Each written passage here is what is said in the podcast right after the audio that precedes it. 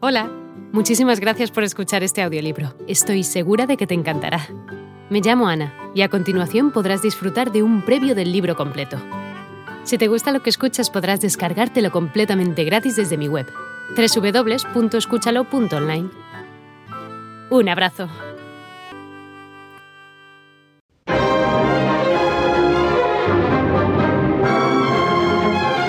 Drácula, de Bram Stoker. Parte 9. 27 de septiembre. Dieron las 2 de la tarde antes de que encontráramos una oportunidad para realizar nuestro intento. Un funeral efectuado al mediodía había terminado y los últimos dolientes rezagados se alejaban perezosamente en grupos cuando, mirando cuidadosamente detrás de un macizo de árboles de aliso, vimos como el sepulturero cerraba la verja detrás de él. Sabíamos que estaríamos a salvo hasta la mañana en caso de que lo deseáramos, pero mi maestro me dijo que no necesitaríamos más que una hora a lo sumo. Nuevamente sentí esa horrible sensación de la realidad de las cosas, en la cual cualquier esfuerzo de la imaginación parece fuera de lugar, y me di cuenta distintamente de las amenazas de la ley que pendían sobre nosotros debido a nuestro impío trabajo. Además, sentí que todo era inútil. Delictuoso como fuese el abrir un féretro de plomo para ver si una mujer muerta cerca de una semana antes estaba realmente muerta, ahora me parecía la mayor de las locuras abrir otra vez esa tumba, cuando sabíamos, por haberlo visto con nuestros propios ojos, que el féretro estaba vacío. Me encogí de hombros, sin embargo, permanecí en silencio, pues Van Helsing tenía una manera de seguir su propio camino sin importarle quién protestara. Sacó la llave, abrió la cripta y nuevamente me hizo una cortés seña para que lo precediera. El lugar no estaba tan espantoso como la noche anterior, pero oh, cómo se sentía una indescriptible tristeza cuando le daba la luz del sol.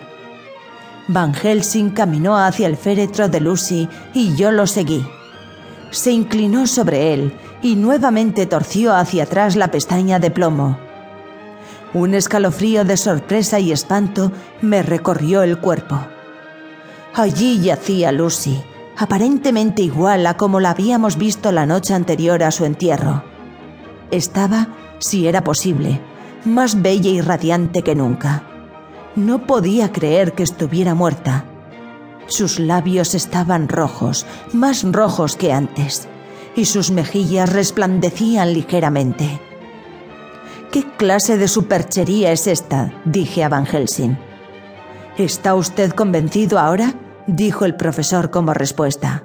Y mientras hablaba, alargó una mano de una manera que me hizo temblar. Levantó los labios muertos y mostró los dientes blancos. Vea, continuó, están incluso más agudos que antes. Con este y este, y tocó uno de los caninos y el diente debajo de ellos. Pequeñuelos pueden ser mordidos. ¿Lo cree ahora, amigo John? Una vez más, la hostilidad se despertó en mí. No podía aceptar una idea tan abrumadora como la que me sugería. Así es que, con una intención de discutir de la que yo mismo me avergonzaba en esos momentos, le dije, la pudieron haber colocado aquí anoche. Es verdad, eso es posible. ¿Quién? No lo sé, alguien lo ha hecho. Y sin embargo, hace una semana que está muerta. La mayor parte de la gente no tendría ese aspecto después de tanto tiempo. Hola de nuevo. No está mal para ser solo una pequeña muestra, ¿verdad? Si te ha llamado la atención, recuerda que encontrarás este audiolibro completo y gratis en www.escúchalo.online.